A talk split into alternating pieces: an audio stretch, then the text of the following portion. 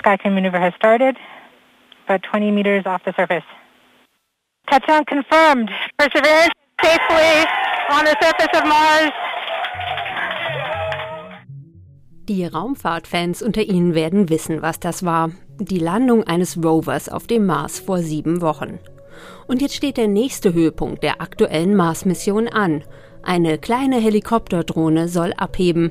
Ingenuity heißt die. Ab Sonntag öffnet sich das Startfenster. Das wäre der erste Flug auf einem fremden Planeten. Ein ziemlicher Meilenstein. Überhaupt tun sich gerade Perspektiven auf, was den Mars angeht, die ganz schön nach Science Fiction klingen. Die Landung vom ersten Menschen auf dem Mars rückt näher. Die NASA will im nächsten Jahrzehnt starten. Pläne für eine ganze Millionenstadt auf dem Mars gibt es auch. Und dann ist da natürlich noch die Suche nach Leben auf unserem Nachbarplaneten. Im FAZ-Podcast für Deutschland frage ich deshalb heute, was für Entwicklungen überschlagen sich momentan in Sachen roter Planet? Was davon ist realistisch, was nur bloßer Hype? Und natürlich, gibt es Leben auf dem Mars? Heute ist Donnerstag, der 8. April. Mein Name ist Angelika Fey und ich freue mich, dass Sie dabei sind.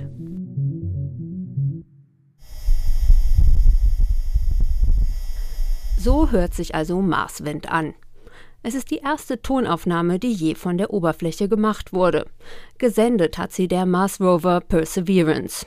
Und auf einmal erscheint der Planet, der sonst nur ein kleiner, rötlich leuchtender Punkt am Nachthimmel ist, viel näher. Was für Einblicke wird uns die aktuelle Mars-Mission noch eröffnen?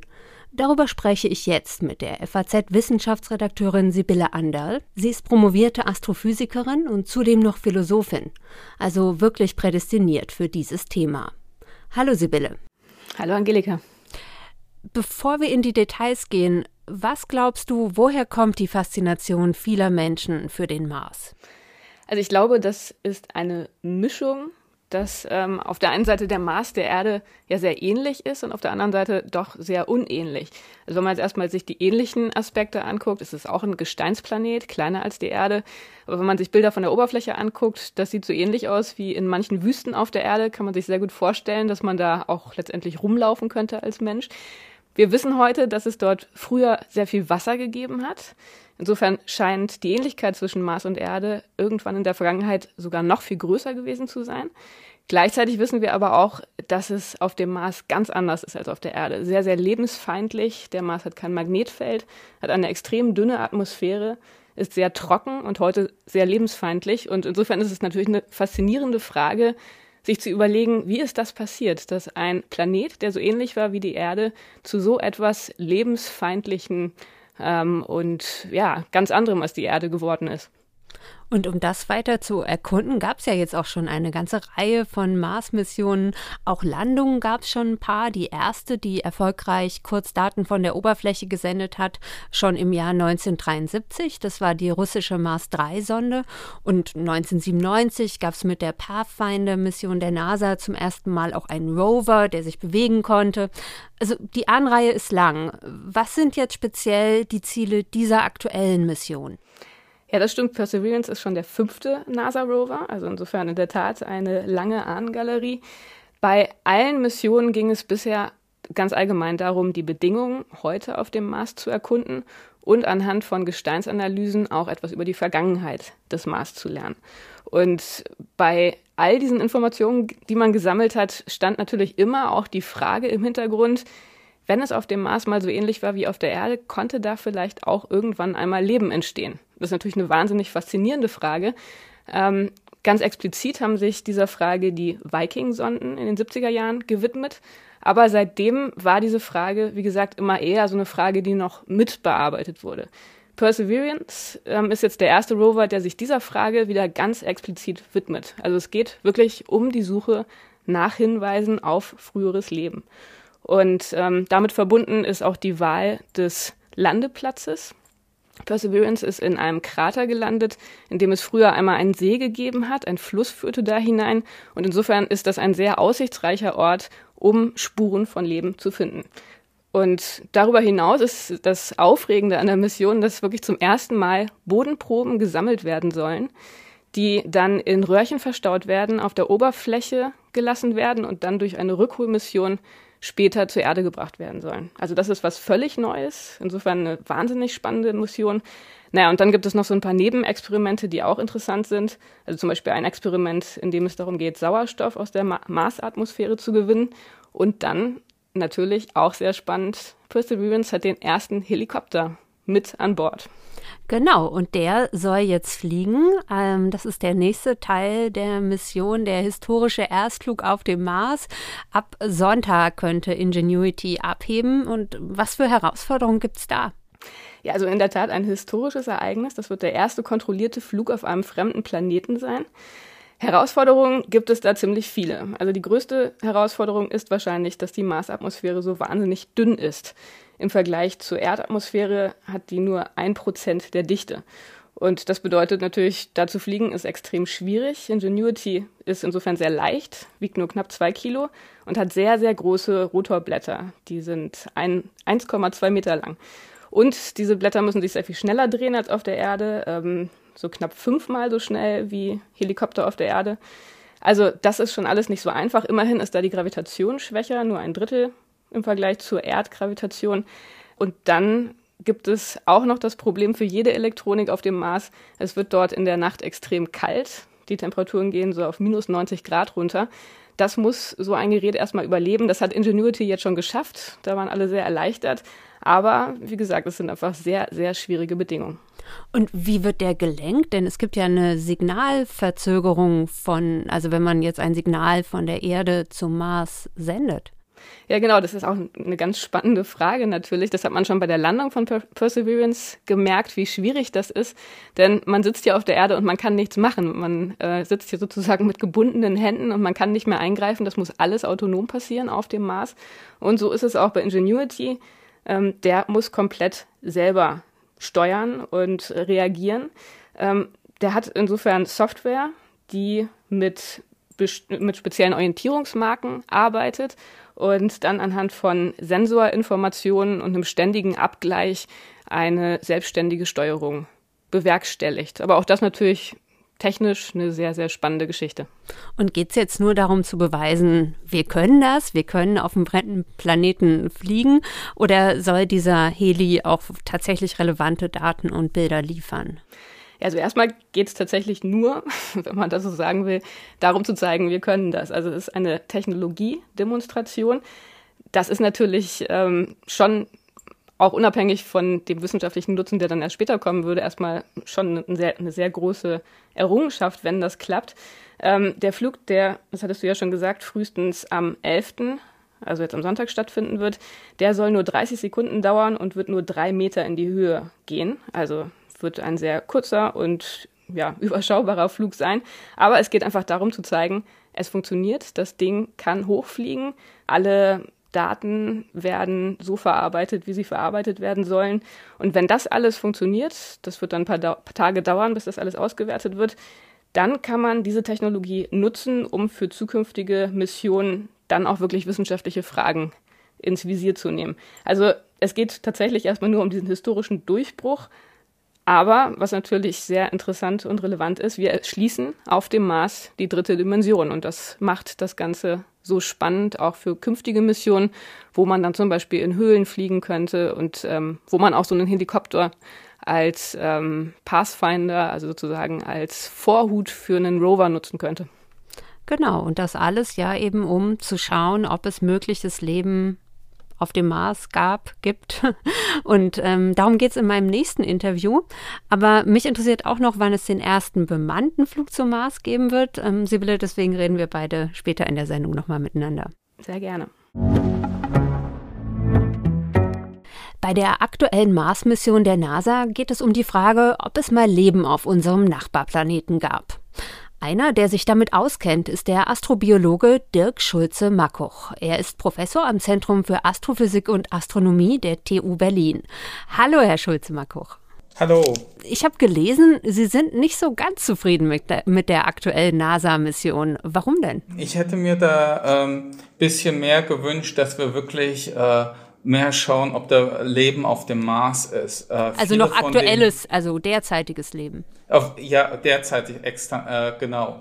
Äh, weil viele der Geräte sind eigentlich mehr äh, dafür abgezielt, um die verschiedenen äh, Umweltfaktoren zu messen. Und ist, das ist im Prinzip so eine Art äh, Precursor, also so eine Vormission, um Leben auf dem Mars zu finden. Hm. Die Europäische Raumfahrtagentur ESA, die plant ja eine Mission für 2022, bei der es auch um das Thema Leben auf dem Mars gehen soll. Ähm, setzen Sie auf die mehr Hoffnung? Ja, das ist richtig. Also äh, die ExoMars-Mission ist ein bisschen mehr in diese Richtung ausgelegt, äh, besonders weil die auch so einen Bohrer hat, der also bis zwei Meter in die Tiefe geht. Und das ist unter der Oberfläche, wo wir wirklich Leben auch erwarten würden.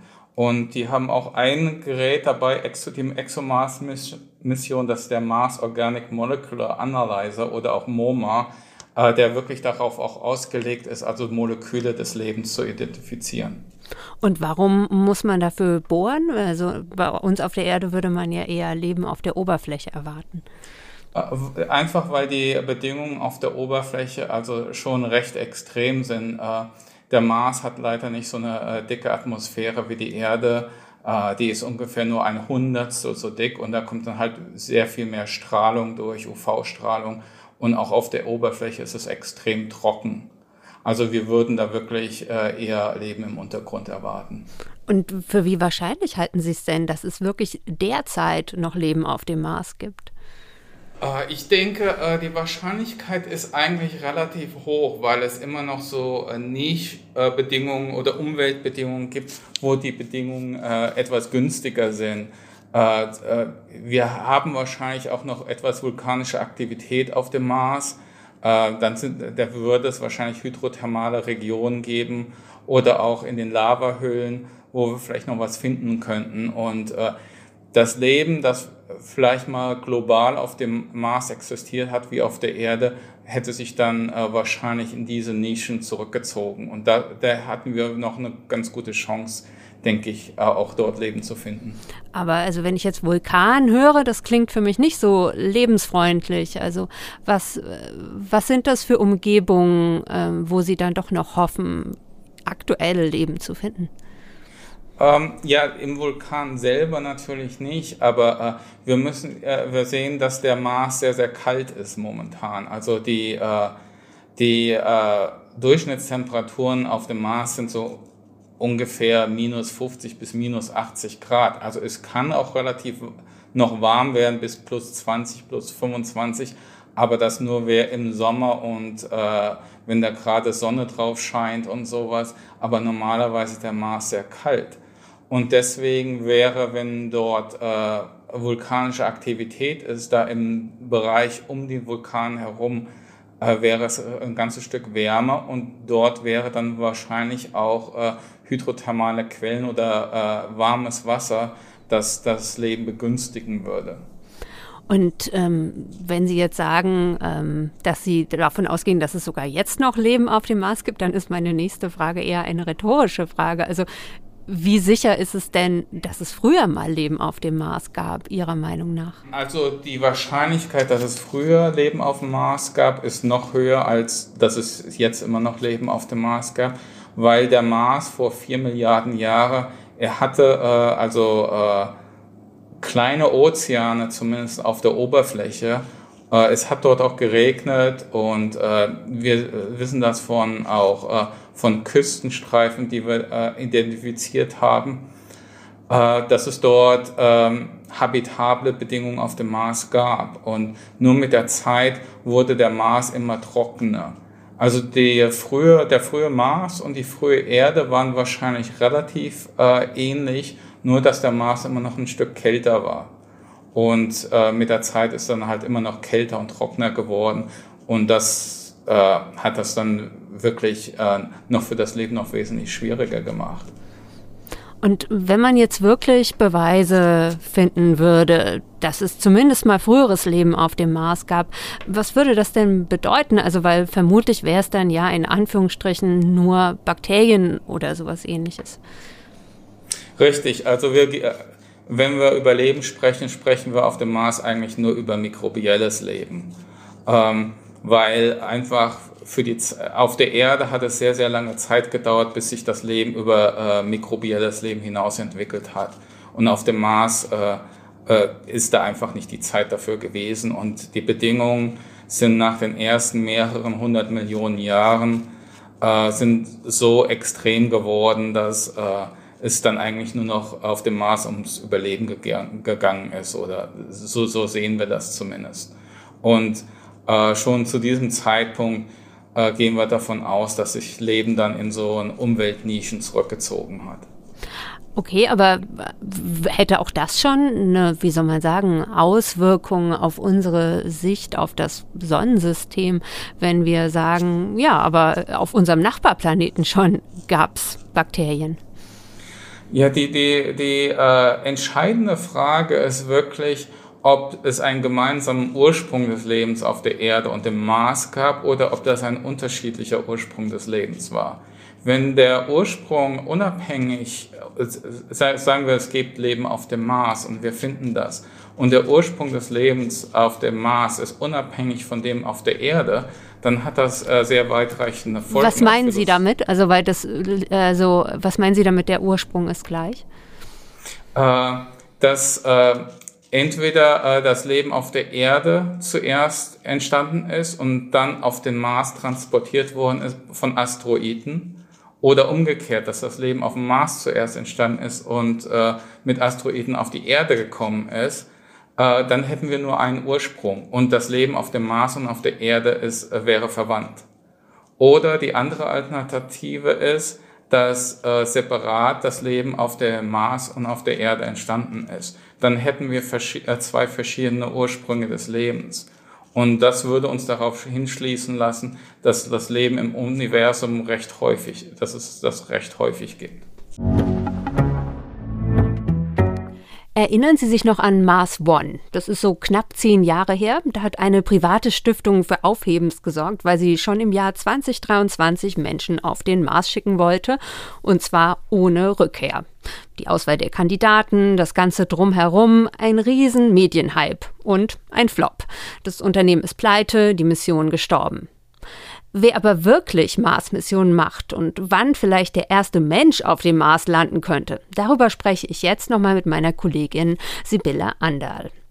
Ähm, Sibylle, Amerika, China, Russland, Europa, die Vereinigten Arabischen Emirate, der Unternehmer Elon Musk, sie alle planen oder machen Mars-Missionen. Warum? Woher kommt dieser Run auf den Mars? Ja, ich glaube, man kann sagen, dass der Mars sozusagen der logisch nächste Schritt nach dem Mond ist. Und das ist ja so ein ganz urmenschliches Streben, immer noch einen Schritt weiterkommen zu wollen in der Eroberung unserer Umwelt. Also insofern denke ich, das ist sozusagen einfach erstmal ein logisches Weiterdenken. Dass da jetzt aber alle hinwollen, hat natürlich ganz viele verschiedene Aspekte. Ich glaube, ein ganz wichtiger Aspekt ist, dass das ein Prestigeprojekt immer ist, zum Mars zu fliegen. Also wie also die erste zeigen, Mondlandung quasi, wie im Kalten Krieg. Genau, also zu zeigen, dass man das hinbekommt. Das ist ja technologisch alles andere als trivial, dort zu landen, dort äh, einzuschwenken. Wir hatten das vorhin schon kurz erwähnt mit den Signalverzögerungen, die dünne Atmosphäre. Also es ist eine ganz große Herausforderung. Und wenn man da zeigen kann, das kriegt man hin als Nation, dann ähm, ist das schon mal was, wo man sich, glaube ich, ziemlich einen Respekt verdienen kann. Dann gibt es im Moment ja insgesamt, ich, ich sag mal so als Intuition oder als Vorstellung, dass es ähm, zukünftig sehr wichtig sein wird, seinen Platz im All zu markieren. Ganz äh, unabhängig davon, was dann tatsächlich daraus wird. Also es ist natürlich auch noch Zukunftsmusik, ähm, aber das ist natürlich klar, es wird irgendwann wichtig werden. Naja, und dann ähm, ist noch der Punkt Rohstoffförderung, der immer wieder genannt wird. Da würde ich sagen, ist erstmal der Mond interessanter, weil man da leichter hinkommt, weil es da auch die spannenden Sachen gibt, die es auch auf dem Mars geben könnte, seltene Erden und so weiter. Also das, glaube ich, steht beim Mars jetzt erstmal nicht im Vordergrund. Wenn man Elon Musk fragt, der hat ja gerade am Anfang immer noch angeführt, als Grund zum Mars zu fliegen, dass man da einen Außenstützpunkt für die Menschheit schaffen kann, falls der Erde mal irgendwas passiert, so Asteroideneinschlag oder sowas. Aber auch da würde ich sagen, das ähm, ist zwar Science-Fiction-mäßig interessant, aber wir hatten ja schon drüber gesprochen, auf dem Mars ist es sehr, sehr unwirtlich. Ähm, das ist jetzt, glaube ich, kein Außenstützpunkt, auf den wir jetzt unbedingt setzen sollten, wenn nichts ganz Schlimmes passiert. Ja, später in der Sendung spreche ich auch noch mit einer Ingenieurin, die hat gleich eine ganze Stadt auf dem Mars geplant. Das hältst du alles für wenig realistisch, höre ich da so ein bisschen raus? Na, es wird bestimmt schon irgendwann passieren, aber man sollte sich da keine Illusionen machen. Also der Mars ist ganz, ganz anders als ähm, die Wüsten, denen er so ähnlich sieht. Also es ist kein angenehmer Ort für Menschen, um sich dort aufzuhalten.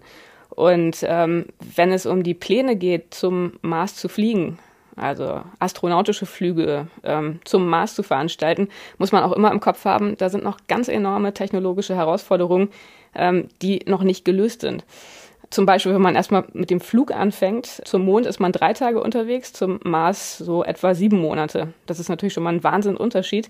Vor allem, wenn man sich vor Augen hält, dass der Aufenthalt im interplanetaren Raum ganz enorme Gesundheitsrisiken birgt. Also man hat da die kosmische Strahlung, man hat hochenergetische Teilchen, die da ständig auf den Menschen einprasseln. Insofern ein hohes Krebsrisiko. Das sind alles Dinge, da muss man noch ja, die Technologien schaffen, um damit einfach umgehen zu können. Und dann auch schwierig, die Landung auf dem Mars, das hatten wir jetzt schon bei Perseverance gesehen, wie schwierig das ist, in dieser dünnen Atmosphäre überhaupt abzubremsen. Perseverance, der hat insgesamt so etwa eine Tonne gewogen, brauchte schon einen riesigen Fallschirm, es war alles wahnsinnig schwierig. Mit einer Tonne mit Astronauten kommt man natürlich nicht weit. Und dann möchte man ja unter Umständen auch wieder zurückfliegen zur Erde. Das heißt, man braucht noch eine Rakete, die einen zurückbringt, dass das Ganze noch mal schwerer macht. Also das sind alles Dinge, die sind wirklich alles andere als trivial. Und ähm, ja, ich bin da eher ein bisschen zurückhaltend und pessimistisch, aber ich glaube nicht, dass das so ganz schnell alles gelöst sein wird. Also Amerika plant ja den ersten bemannten Flug zum Mars schon für die 2030er Jahre. Ja, das stimmt. Äh, unter Trump insbesondere hat man da ja sehr große Pläne geschmiedet. Aber Biden hat es jetzt auch wieder bestätigt. Also die bleiben da dran. Bestätigt, aber es wird natürlich wahnsinnig teuer werden. Das ist ja erstmal immer schon so eine Frage, wenn man sich so anguckt, wie die NASA ihre Raumfahrtprojekte in den letzten Jahrzehnten gemanagt hat. Das waren immer enorme Verzögerungen, die auch ganz zentral natürlich mit der Finanzierung zu tun hatten. Ich persönlich würde da eher auf Elon Musk setzen. Der ist da ja auch dran. Der testet ja derzeit immer wieder sein Starship als Raumschiff, was dahin fliegen soll. Bisher jetzt auch mit mittelmäßigen Erfolgen. Also 2030er halte ich für sehr optimistisch. Aber dass wir bald einen astronautischen Flug zum Mars haben werden, also bald im Sinne von, also ich könnte mir vorstellen, irgendwie eine Verzögerung von zehn Jahren würde ich für realistisch halten. Ich glaube, damit können wir schon rechnen, ja.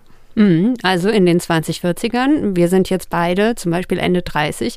Also das heißt, wir könnten das vielleicht noch erleben. Ja, davon gehe ich aus und das hoffe ich auch. Dann machen wir nochmal einen Podcast. ja, Wahnsinn. Das ist für mich, ehrlich gesagt, was, das war mir gar nicht so klar. Also, dass das wirklich, vielleicht weil, weil es eben so häufig Mars-Missionen dann doch gibt, war mir gar nicht klar, dass dann aber doch wirklich irgendwann dieser Schritt anstehen könnte, dass ein Mensch auf dem Mars rumläuft. Ja, ich glaube, wir sind jetzt momentan in einer Zeit, wo diese Themen auch wieder sehr, sehr stark boomen. Also ähm, Raumfahrt und äh, so die Gedanken ins Sonnensystem schweifen zu lassen. Das ist was, was glaube ich momentan jetzt auch durch die Privatisierung im Raumfahrtsektor in Amerika sehr, sehr attraktiv ist für viele. Und ich glaube, dass das auch dazu führt, dass einfach gerade auch sehr, sehr viel geträumt wird, viel geplant wird. Und das ist ja auch was Schönes, ähm, gerade in den Krisenzeiten, die wir gerade durchleben, hat das ja auch ein bisschen was Eskapistisches, dass man sich in ferne Welten träumen kann und ja, ein bisschen von diesen irdischen Kleinproblemen wegkommt. Eine ganze Millionenstadt auf dem Mars bauen? Demnächst wird das sicher nicht passieren. Aber vielleicht ja in der Zukunft. Geplant wird die Stadt jedenfalls jetzt schon von der Mars Society und vom SONET, dem Sustainable Off-World Network, einem internationalen Team von Wissenschaftlern. Im Internet gibt es dazu ein futuristisches Video, auf dem man Wohneinheiten sieht, die in einen Hang gebaut sind. Nuwa soll diese Stadt heißen, nach der chinesischen Schöpfergöttin. Baustart soll 2050 sein und fertig wäre die Stadt dann 2100, laut der Planung. Was dahinter steckt, frage ich jetzt die Ingenieurin Gisela Detrell vom Institut für Raumfahrtsysteme an der Universität Stuttgart. Sie hat ein nachhaltiges Lebenserhaltungssystem für die Stadt Nuwa entwickelt. Hallo, Frau Detrell. Hallo. Ähm, zunächst mal, das hört sich für mich doch alles ein bisschen verrückt an. Ist das für Sie nur ein Gedankenexperiment, ein Modell oder glauben Sie, dass die Stadt Nuwa wirklich einmal gebaut wird? Also es ist ein bisschen von alles. Also wenn die Leute äh, das zum ersten Mal sehen oder davon hören, denken, das ist ja Science Fiction, das kann ja wohl nicht sein. Es ist aber nicht. Es ist nur ein Projekt, der sehr langfristig ist. Wir werden nicht morgen so einen Staat bauen können, aber langfristig wäre es möglich. Und was wir hier gemacht haben, ist so gucken, ob es irgendwas gibt, das es unmöglich macht. Und natürlich muss man noch viel forschen, damit äh, das eines Tages geben äh, kann. Aber wir haben nichts gefunden, wo man sagt, nee, das wird gar nicht gehen. Hm. Ähm, was ist denn zu beachten, wenn man eine Stadt auf dem Mars bauen will? Sie haben schon gesagt, Sie haben jetzt erstmal nichts gefunden, was es ausschließt. Aber man muss ja sicher trotzdem einiges berücksichtigen. Genau, also äh, wir haben nichts, nichts gefunden, wo wir sagen würden, nee, geht's gar nicht, aber es gibt noch Probleme, die wir lösen müssen. Und besonders wichtig ist äh, Strahlung. Strahlung ist sehr gefährlich für, für Menschen, äh, besonders langfristig gesehen. Man muss noch da viel äh, forschen, um ein sicheres Umgebung für den Menschen äh, herzustellen in diesem Stadt. Wir haben das teilweise gelöst, in der unsere Stadt nicht direkt in die Oberfläche und komplett äh, offen auf die äh, Strahlung ist, sondern äh, in, ähm, in Tunnels gebaut wird. Es ist aber noch, äh, Strahlung ist trotzdem aber noch ein äh, wichtiges äh, Thema, die man äh, weiter forschen muss. Und das andere ist das allgemeine Überleben von Menschen. Hier auf der Erde haben wir alles, was wir brauchen, um uns herum. Wir haben Sauerstoff, wir haben Pflanzen, die diese, diese Sauerstoff produzieren. Wir können Essen mit äh, Pflanzen, Tiere produzieren. Auf dem Mars gibt es nicht. Das alles müssen wir vor Ort produzieren in irgendeiner Form, aber äh, steht nicht äh, zur Verfügung. Wir müssen uns kommen, dass es da ist und dass es auch nachhaltig alles läuft. Besonders äh, wenn man so in einer großen Stadt denkt von einer Million Leute. Wenn man zu zweit oder zu dritt ist, kann man einfach äh, mit, für kürzere Reisen mitnehmen, was man braucht. Aber wenn man so weit weg geht wie zum Mars und mit so einer großen Anzahl an Leuten, ist Nachhaltigkeit natürlich sehr wichtig. Und Sie haben ja so ein Lebenshaltungserhaltungssystem entwickelt. Ne? Wie funktioniert das denn? Genau, also ich äh, arbeite im Bereich Lebenserhaltungssystemen seit Jahren und was wir äh, immer als Beispiel äh, erzählen, ist, was aktuell benutzt wird auf die internationale Raumstation. Da wird Sauerstoff produziert von Wasserelektrolyse, da wird der CO2 von den Astronauten teilweise auch äh, bearbeitet, um Sauerstoff zurückzugewinnen. Das Wasser wird ein großes Teil schon bearbeitet, recycelt, aber die können kein Essen produzieren. Das Essen kommt immer komplett von der Erde aus, also wird hier produziert und hochgeschickt. Und das können wir uns nicht leisten äh, für den Mars mit einer Million Leute. Da brauchen, wie ich gesagt habe, ein nachhaltiges System, der äh, für die Menschen sorgen kann. Da auf dem Mars mit einer Million Menschen müssen wir uns äh, oder sollten wir uns ein äh, System vorstellen wie unsere Erde. Wir werden hochwahrscheinlich vielen Pflanzen, äh, Mikroalgen haben, die Sauerstoff produzieren und wir auch teilweise essen können. Wir werden auch äh, hochwahrscheinlich bestimmten Sachen, wo wir jetzt nicht unbedingt dran gewohnt sind hier in Europa, zum Beispiel Insekten essen. Das ist etwas, die in anderen Ländern in, in Asien äh, voll verbreitet ist, bei uns nicht. Insekten sind super effizient, mit wenigen Ressourcen äh, wachsen die und die können wir auch essen und sind voll Protein, sind super gut für uns. Also es sind äh, Sachen, die wir hier auf die Erde schon haben. Es wird jetzt keine äh, verrückte Technologie sein. Wir werden wahrscheinlich auch kultiviertes Fleisch oder In-vitro-Fleisch äh, essen. Das ist etwas, der jetzt auch hier auf die Erde geforscht wird. Wir sind nicht dran gewohnt, es jeden Tag zu sehen, aber es sind Sachen, die schon äh, Teil unseres Lebens äh, in irgendeiner Form sind. Und äh, was wäre der Zweck dieser Stadt? Also warum sollten Menschen sie überhaupt bauen wollen? Das ist eine sehr gute Frage. Also in unserem Fall waren das die Rahmenbedingungen von dieses Wettbewerb von die Mars Society Competition. Da mussten wir eine Stadt von einer Million Menschen, also wir haben nicht die Wahl getroffen, Mann, jetzt machen wir jetzt das. Wenn man aber dran denkt, warum, was ist der Sinn dahinter? Ich würde sagen, es gibt zwei Gründe.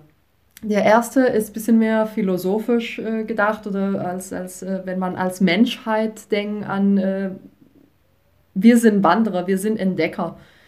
Der Staat an sich äh, auf dem Mars ist wahrscheinlich nicht das Ziel, einfach nur den Staat zu haben, sondern es wird ein Schritt auf weitere Wege noch weiter weg in der Zukunft. Das ist aber schon wieder ein sehr, sehr langfristiges Ziel.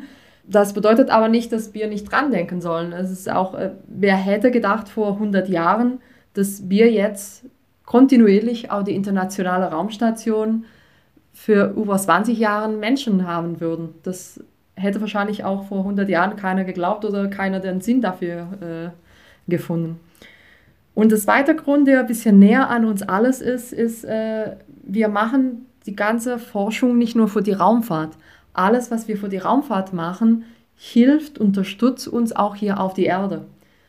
Wir entdecken, wir, wir forschen, äh, wir entwickeln neue Technologien, die hier uns auf die Erde auch gut tun. Und wir lernen auch, wie man nachhaltiger lebt.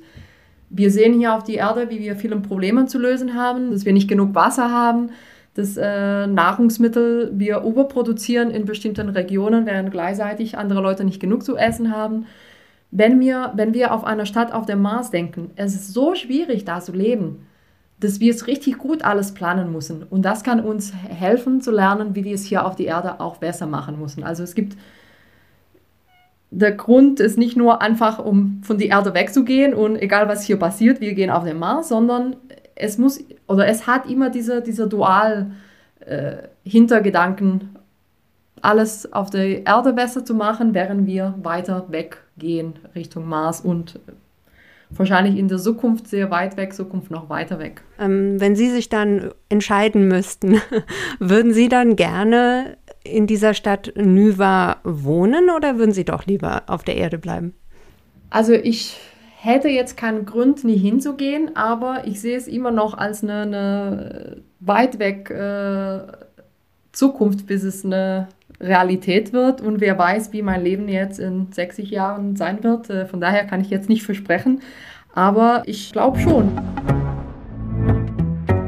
Ob wirklich ab dem Jahr 2050 eine Stadt auf dem Mars gebaut wird? Das fällt wohl eher noch in die Kategorie vage Zukunftsmusik. Näher ist dagegen der erste Mensch auf dem Mars. Das könnte schon in den 2040er Jahren soweit sein, sagt FAZ-Wissenschaftsredakteurin Sibylle Anderl. Was aber ab nächsten Sonntag schon ansteht, ist der erste motorisierte Flug auf einem fremden Planeten. Und vielleicht werden wir in den kommenden Jahren auch die Frage von David Bowie beantworten können.